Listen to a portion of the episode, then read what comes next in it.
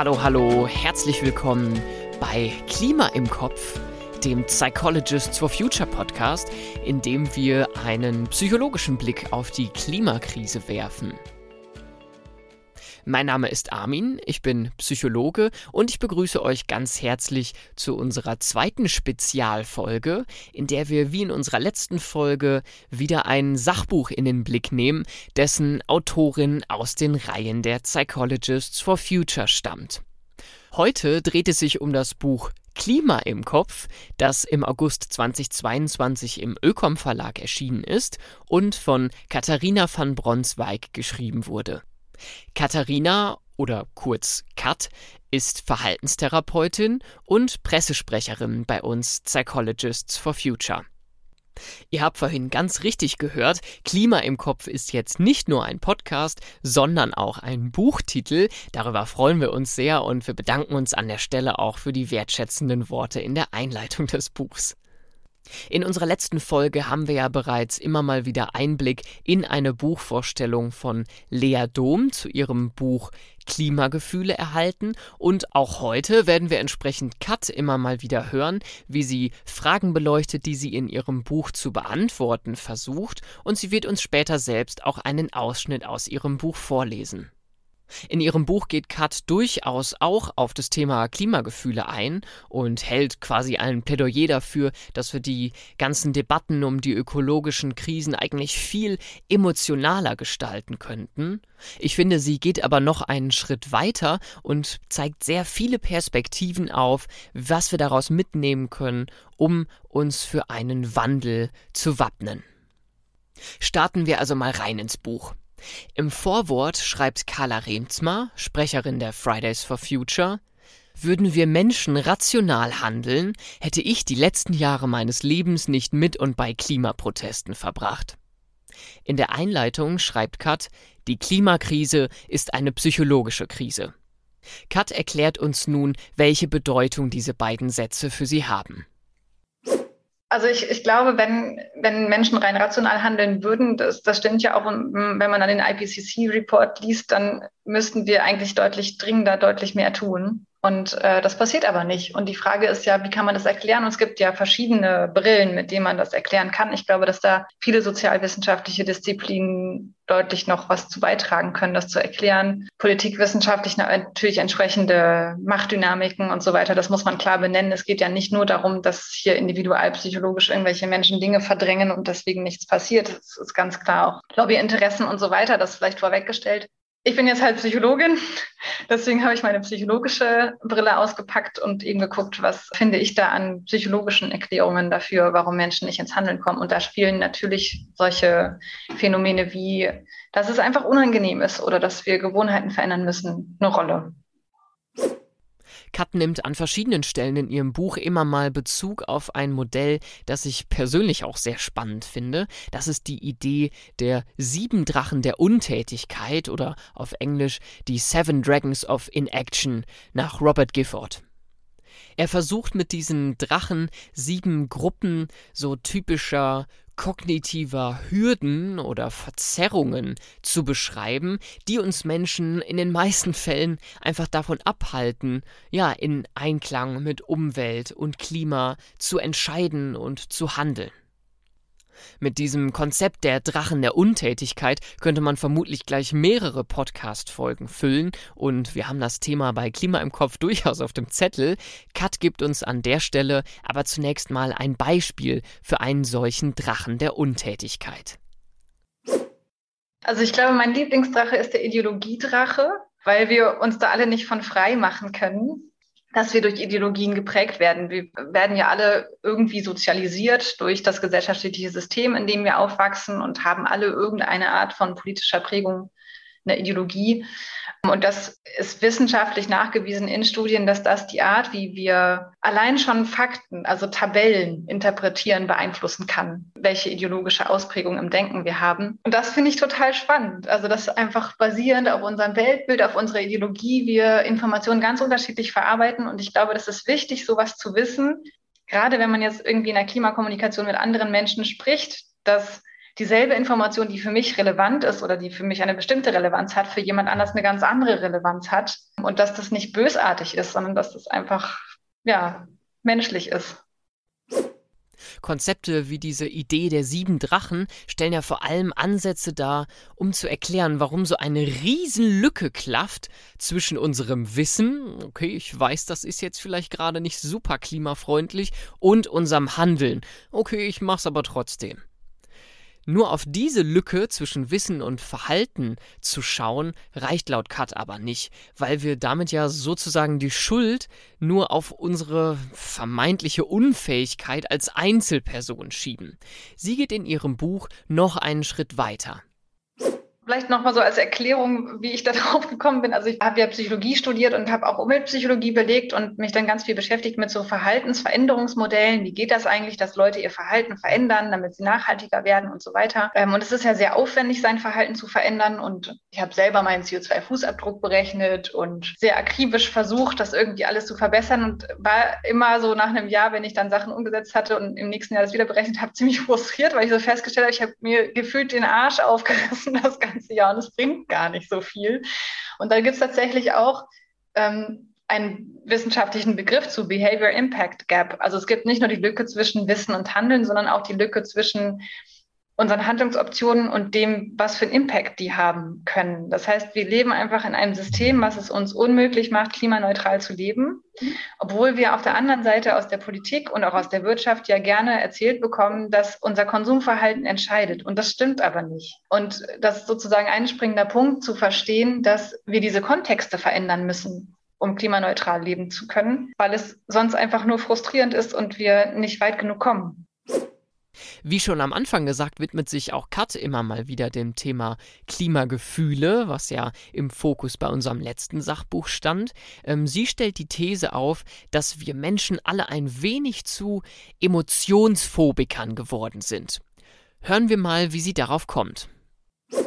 Das ist einfach meine Erfahrung, die ich so gemacht habe in meiner Arbeit in der Praxis, dass es häufig und auch nicht nur in der Praxis, sondern auch sonst im Alltag so ist, dass wir in unserer Gesellschaft so dieses Narrativ haben von wir müssen immer glücklich sein und dass uns irgendwie auch immer währendes Glück versprochen wird, wenn wir nur ausreichend äh, Geld haben oder ausreichend konsumieren oder ausreichend arbeiten oder was auch immer. Und das funktioniert aber ja nicht. Also allein neurobiologisch schon nicht, dass wir immer glücklich sind. Und dadurch sind wir einfach nicht so gut darin geschult, mit unangenehmen Gefühlen umzugehen und haben häufig den Eindruck, ich dürfte das gar nicht haben, wenn ich unangenehme Gefühle habe. Also ich müsste das eigentlich wegmachen und ja dagegen ankämpfen, dass wir unangenehme Emotionen haben. Aber die sind ja evolutionär sinnvoll. Es hat ja einen Sinn, dass wir die entwickelt haben über die vielen Jahrtausende menschlicher Entwicklung und dass es die auch immer noch gibt. Und deswegen ist die Frage, wie kann ich anders gesund mit Gefühlen umgehen und in dem Fall dann auch mit den Gefühlen, die auftauchen, wenn man sich mit der Klimakrise auseinandersetzt. Okay, es tut uns also irgendwie ganz und gar nicht gut, diese negativen Gefühle, die die Klimakrise auslöst, zu verurteilen oder zu verdrängen, auch wenn wir das vielleicht gesellschaftlich anders gelernt haben oder zumindest anders gewohnt sind. Als Psychotherapeutin beschäftigt sich Kat natürlich auch mit den gesundheitlichen Konsequenzen der Klimakrise. In einem Kapitel ihres Buchs wirft sie so ein bisschen provokativ die Frage auf, wer macht hier eigentlich wen krank? Und darin steckt für sie aber noch viel mehr als nur die Frage nach der Gesundheit. Hören wir mal, wie sie ihre Frage selbst beantworten würde. Also da muss man vielleicht erst sagen, in der Einleitung gehe ich darauf ein, wie die Klimakrise unsere psychische Gesundheit beeinträchtigt. Zum Beispiel durch traumatische Erfahrungen bei Extremwetterereignissen oder durch äh, Hitzebelastungen des Gehirns, die dann wieder somatische Auswirkungen hat und auch psychische Erkrankungen ähm, ja, bedingen kann. Das heißt, ein Stück weit ist die Klimakrise eine mentale, aber auch eine körperliche Gesundheitskrise und macht uns krank. Und gleichzeitig ist es aber ja so, dass wir auch das Klima krank machen. Und das ist sozusagen die Antwort auf die Frage, wer macht ja eigentlich wen krank? Und da habe ich mir mit meiner psychologischen Brille angeguckt, was ist das eigentlich für eine Gesellschaft, in der wir leben? Wie kommt es eigentlich, dass wir diesen, diese Konsumsucht haben, dass wir über unsere Ressourcen hinaus leben und über die Verhältnisse, die, die wir eigentlich haben, die umweltverträglich wären? Warum können wir damit nicht aufhören? Warum brauchen wir das so dringend? Und ich habe da ein Modell von ähm, der Identitätsentwicklung von, von Kolb herangezogen. Das ist ein Sozialpsychologe aus München, mittlerweile emeritierter Professor, der gesagt hat, in der heutigen Zeit wird Identität mehr als Patchwork gebildet. Früher gab es so Normalbiografien, wo klar war, ich bin der Metzgerssohn, ich werde Metzger, ich übernehme die Metzgerei von meinen Eltern, ich heirate die Nachbarstochter, wir bleiben im Dorf, in dem wir immer waren. Also relativ klar vorgegebene Biografien mit klaren Leitplanken und äh, da war nicht so viel Raum für Individualisierung. Und das ist einfach was, was sich mit dem Wertewandel in der Gesellschaft, mit der Arbeiterbewegung, mit der Frauenbewegung, mit vielen anderen historischen Prozessen verändert hat. Wir haben viel mehr Freiheiten dazu bekommen, aber das bedeutet ein Stück weit ja auch immer Unsicherheit. Also wenn nicht mehr klar ist, wer ich zu werden habe, welches Gender ich habe, wenn ich ein biologisches Geschlecht habe, dann sind da ganz viele Freiräume, wo wir irgendwie anders identifizieren oder definieren müssen, wer bin ich denn eigentlich? Ich glaube, dass ein Aspekt, der damit reinzielt, definitiv gesellschaftliche Narrative sind. Also zum Beispiel einmal dieses, du musst immer glücklich sein. Und ich glaube, dass zwei relativ eindeutige Antworten, die unsere Gesellschaft darauf gibt, wer wir sind, sind, du bist, was du kaufst und du bist, was du leistest. Also wir definieren uns über unseren Konsum, über die Statussymbole, die wir kaufen. Und wir definieren unsere Identität über unseren Job, das merkt man alleine, finde ich, schon daran, wenn, wenn Leute sich vorstellen, dass sie immer in einer Vorstellungsrunde erstmal dazu sagen, was eigentlich ihr Beruf ist. Weil ich dann immer denke, ich würde ich würd eigentlich viel lieber hören, was deine Werte sind, aber das ist irgendwie nicht so relevant. Sondern der Jobtitel ist ganz wichtig und äh, was die Leute besitzen, was sie anziehen. Also das ist die Art, wie wir beantworten, wer wir sind in diesen Zeiten. Und deswegen ist es auch schwer, Menschen in ihrem Konsum zu kritisieren, weil man ihnen damit Identitätsfaktoren wegnimmt. Und ich glaube, das ist mit ein Grund, weswegen es uns so schwer fällt und ähm, etwas, was wo es einfach eine andere gesellschaftliche Antworten darauf braucht, wer wir sein können oder wollen, damit wir da aussteigen können. Ich glaube, dass wir andere Antworten darauf finden müssen, wer wir sind. Und ähm, ich glaube, dass eine Antwort eben unsere Werte sind. Also sich zu fragen, was sind so die Ideale, nach denen ich strebe, die Werte, die ich verfolgen möchte. Also zum Beispiel sowas wie Fürsorge oder Gesundheit, Genuss. Also können ja ganz unterschiedliche Dinge sein und dann sich darüber zu definieren. Und dann kann man das auch von Konsum unabhängig machen. Kat macht ja also das Thema Werte auf. Wer da noch ein bisschen Hintergrund haben möchte, kann sich unsere zweite Folge des Podcasts anhören, wo wir uns mit Werten und Bedürfnissen auseinandersetzen. Oder auch Folge 17, wo es so eine kleine Anleitung gibt, mal auf den eigenen Wertekompass zu schauen. Die Identitätsbildung über Werte, wie Kat es anspricht, ist vielleicht ein Aspekt, der so zu dem großen Schlagwort Klimaresilienz beiträgt. Das ist ja äh, ein Wort, das äh, immer häufiger in der Diskussion um die Klimakrise zu lesen ist und das wir uns als Psychologists for Future ja auch groß auf die Fahne geschrieben haben. Klimaresilienz, das ist hier so im Sinne der Widerstandsfähigkeit gemeint, also quasi die Frage, ob wir für die Klimakrise gewappnet sind und unsere psychische Gesundheit wahren können.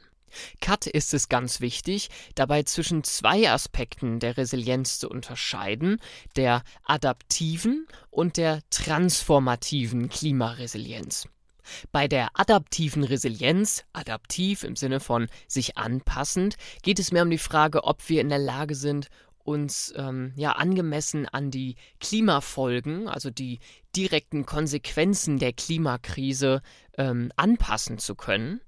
Bei der transformativen Resilienz, transformativ im Sinne von wandelnd, geht es vielmehr um die Frage, ob wir in der Lage sind, die notwendigen gesellschaftlichen Veränderungen mitgehen zu können. Also die Transformationen, die erforderlich sind, um eine ja, weitestmögliche Begrenzung des Klimawandels hinzubekommen. Kat macht in ihrem Buch deutlich, dass es immer beide Aspekte der Klimaresilienz braucht und dass es gefährlich ist, das nur auf diesen adaptiven Aspekt zu reduzieren. Sonst könnte uns das ja schnell dazu verleiten zu sagen, hey, wir passen uns einfach an an die Folgen des Klimawandels und dann brauchen wir gar nicht diese ja eigentlich wichtigen, notwendigen Schritte zu gehen, um noch die Folgen abzuwenden oder zumindest abzuschwächen. Genauso wichtig ist es, Kat, bei der Klimaresilienz immer die individuelle Ebene, wie widerstandsfähig bin ich als Einzelperson, und auch die kollektive Ebene zu betrachten. Wie widerstandsfähig sind wir gemeinsam insgesamt als Gesellschaft?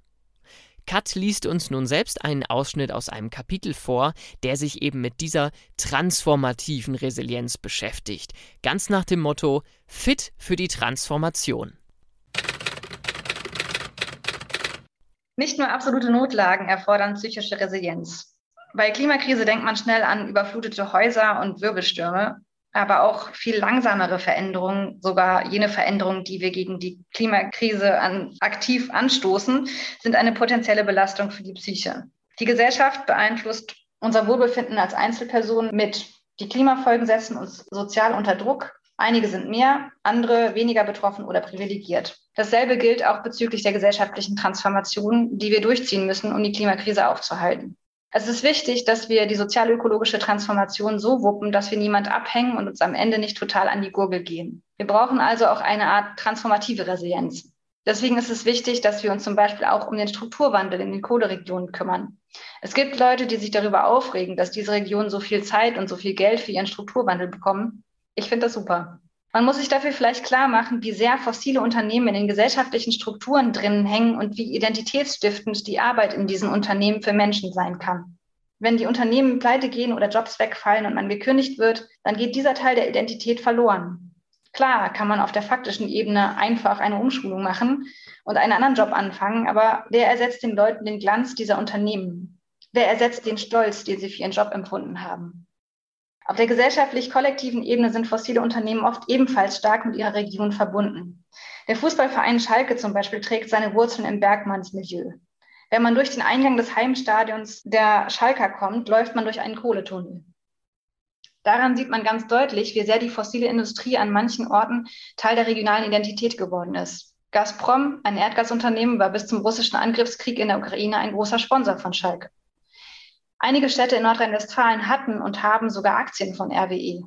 Das bringt einige Vorteile mit sich, führt aber auch dazu, dass ausbleibende Dividendenzahlungen zu Löchern in den städtischen Finanzen geführt haben. Transformation kann bei solchen Verflechtungen auch richtige Rattenschwänze nach sich ziehen, die beachtet werden müssen. Auch das ist wichtig für die kollektive Resilienz. Wenn fossile Unternehmen wegfallen, müssen diese Lücken gefüllt werden. Gelder für kulturelles Leben und für die Gemeinden, aber auch identitätsstiftende Anteile wie Berufsbilder müssen ersetzt werden. Der Zusammenhalt unter Bergmännern, den Kohlekumpeln oder auch und auch in der Stahlindustrie ist legendär. Wenn jetzt die Tagebaue schließen, geht mit dem Job auch dieses verbindende Element, ein bisschen auch die Nostalgie der Industrialisierung verloren. Natürlich finden Menschen dann neue Ebenen, auf denen sie sich miteinander identifizieren und als Gruppe fühlen können. Aber das muss sich entwickeln. Und die Zeit dahin ist eine Zeit voller Unsicherheit, Ängste und auch Trauer. Ich finde, dass es für den Zusammenhalt unserer Gesellschaft wichtig ist, dass man Respekt vor diesen Dingen hat. Die Transformation verspricht uns zwar eine gesündere und schönere Zukunft, aber der Weg dahin wird einige Hürden für uns bereithalten. Das müssen wir wertschätzend anerkennen. Also, Resilienz ist keine Eigenschaft, die man erwirbt und dann einen Haken dahinter setzt. Resilienz ist ein ständiger Prozess der Sinnfindung des Wachsens an Herausforderungen. Das einzig Beständige ist, dass wir uns bei Resilienzentwicklung in einem Wechselspiel von individuellen und sozialen Faktoren bewegen. Die Nachhaltigkeitskrisen sind menschengemacht, ihre Lösungen aber auch. Und jeder kann seinen oder ihren Anteil dazu beitragen. Ja, wir alle können unseren Beitrag leisten. Das ist doch ein positiver Gedanke und eigentlich teasert Kat damit schon gut ihr letztes Kapitel an, in dem sie sich mit Hoffnung und Optimismus auseinandersetzt und auch selbst, finde ich, ein wenig ins Träumen gerät. Zum Abschluss liest sie uns auch aus diesem Kapitel noch einen Ausschnitt vor. Um in dieser Welt der Multikrisen resilient zu bleiben und im besten Fall auch glücklich zu leben, brauchen wir einen gesunden Optimismus. Ich meine damit keinen, ich rede mir die Welt schön Optimismus, sondern einen Optimismus, der den Katastrophengedanken und Krisenszenarien etwas entgegenhält. Wir brauchen einen realistischen Optimismus darüber, dass wir das Ding noch wuppen können. Denn wenn man der Wissenschaft gut zuhört, dann sagt sie genau das. Wir können es noch schaffen, wenn wir jetzt entschlossen handeln. Die Hoffnung stirbt bekanntlich zuletzt, sagt man zumindest. Die Klimakrise und mit ihr all die anderen ökologischen Krisen und sozialen Ungerechtigkeiten machen aber durchaus manchmal hoffnungslos, obwohl der Zug noch gar nicht komplett abgefahren ist. Rückschläge und Verzögerungen erzeugen den Eindruck, dass rein gar nichts vorangeht und die Bemühungen völlig umsonst sind. Ist die Hoffnung auf Veränderung erstmal weg, schwindet auch der Handlungsimpuls. Lasst uns nicht nur den Blick darauf richten, was alles schlimm wird und was wir verhindern müssen. Lasst uns auf dem Weg auch daran arbeiten, dass das Leben ein gutes ist. Für möglichst viele Lebewesen auf diesem Planeten. Wer etwas Positives in seinen Umständen finden kann, ist besser aufgestellt. Das ist konstruktiver Optimismus. Ein Optimismus, der Lebensglück ermöglicht und gleichzeitig die langfristigen Ziele nicht aus den Augen verliert, damit man auch aktiv wird. Für konstruktiven Optimismus und die Arbeit an einer lebenswerten Zukunft müssen wir aber auch wissen, wo wir hinwollen und wie wir dahin kommen. Wir brauchen Annäherungsziele, nicht nur Vermeidungsziele. So nennt man das in der Psychologie. Sonst ist es, als würden wir in ein Taxi steigen und sagen, bitte fahren Sie mich nicht zum Hauptbahnhof. Lasst uns träumen. Wir müssen anfangen, Lösungsgeschichten zu erzählen. Nicht nur für unsere eigene Stimmung, sondern auch für den gesellschaftlichen Veränderungsprozess lohnt es sich, gute Nachrichten anzuschauen. Denn wir brauchen ein anderes Verständnis davon, wie unsere Zukunft aussehen kann, abgesehen von katastrophal. Wir brauchen ein anderes Verständnis unserer Rolle in der Welt als Teil dieses wunderbar komplexen Ökosystems Erde. Wir müssen wieder verstehen, was es heißt, dass wir Wasser trinken, das vor Millionen von Jahren vielleicht mal Dinosaurierpipi war, und dass wir aus Kohlenstoffatomen bestehen, die aus der Salatpflanze kommen, die auf unseren Tellern lag. Wir müssen verstehen, was es bedeutet, dass wir von der Luft leben, die unsere Atmosphäre bildet und dass die Bäume vor unserem Fenster diesen Sauerstoff produziert haben. Es ist alles miteinander verbunden. Jede einzelne Zelle von uns ist ein Teil dieser Kreisläufe. Ohne sie gäbe es uns nicht. Wenn wir dieses Gleichgewicht kaputt machen, dann machen wir uns selbst kaputt. Was heißt das? Für mich erstmal, ich bin unglaublich dankbar. Dankbar dafür, dass wir diesen Planeten haben, auf dem diese feine Balance aus der Evolution heraus entstanden ist dieses kleine Fenster das Leben ermöglicht. Das gibt es auf keinem anderen uns bekannten Planeten. Lasst uns begeisterter von unserer Vision eines Lebens innerhalb der planetaren Grenzen hören und erzählen. Wie lecker das Essen schmeckt, wenn es frisch vom Feld kommt. Habt ihr mal eine Möhre gegessen, die ihr gerade aus dem Boden gezogen habt? Absolute Empfehlung. Wie schön Städte sind, wenn sie nicht mehr nur grau und voller Autos sind, sondern grün und blau. Wenn wir Bäume, Beete, Bänke und Spielplätze direkt vor der Tür haben und man zu Fuß alles erreichen kann, was man braucht wenn Strom vom Dach kommt und nicht aus einem Kraftwerk, das man hunderte Meter weiter noch sieht, das angefeuert wird durch Kohle aus einer Grube, die von Horizont zu Horizont reicht. Wenn wir wieder mit vielen Generationen zusammen in einem Haus wohnen und die Omis und Opis die Kinder im hauseigenen Kita-Seniorencafé besuchen, während die Eltern arbeiten. Lasst uns uns auf Produkte freuen, die nicht kurz nach Ablauf der Garantie kaputt gehen, sondern lange halten und die man, wenn man Spaß am Tüfteln hat, ganz einfach selber wieder reparieren kann. Lasst uns von einer Zeit träumen, in der man nicht 20 Kollektionen und Sales im Jahr durchläuft mit Klamotten, die man eigentlich nur einmal anzieht und dann wieder wegwirft, sondern Kleidung besitzt, die zeitlos schön ist und lange hält. Lasst uns Menschen werden, die andere nicht mehr nach ihrem Kleidungsstil beurteilen, sondern die Diversität anderer feiern, weil sie sich in ihrer Kleidung selbst ausdrücken können. Lasst uns uns auf ein bedingungsloses Grundeinkommen freuen, das es uns erlaubt, nur 25 Wochenstunden zu arbeiten, sodass wir noch Zeit für Freunde, Freizeit, Familie und Ehrenamt haben. Menschen sind soziale Wesen. Wir sind interessiert, wir sind neugierig, wenn man uns die Zeit und den finanziellen Spielraum dafür gibt.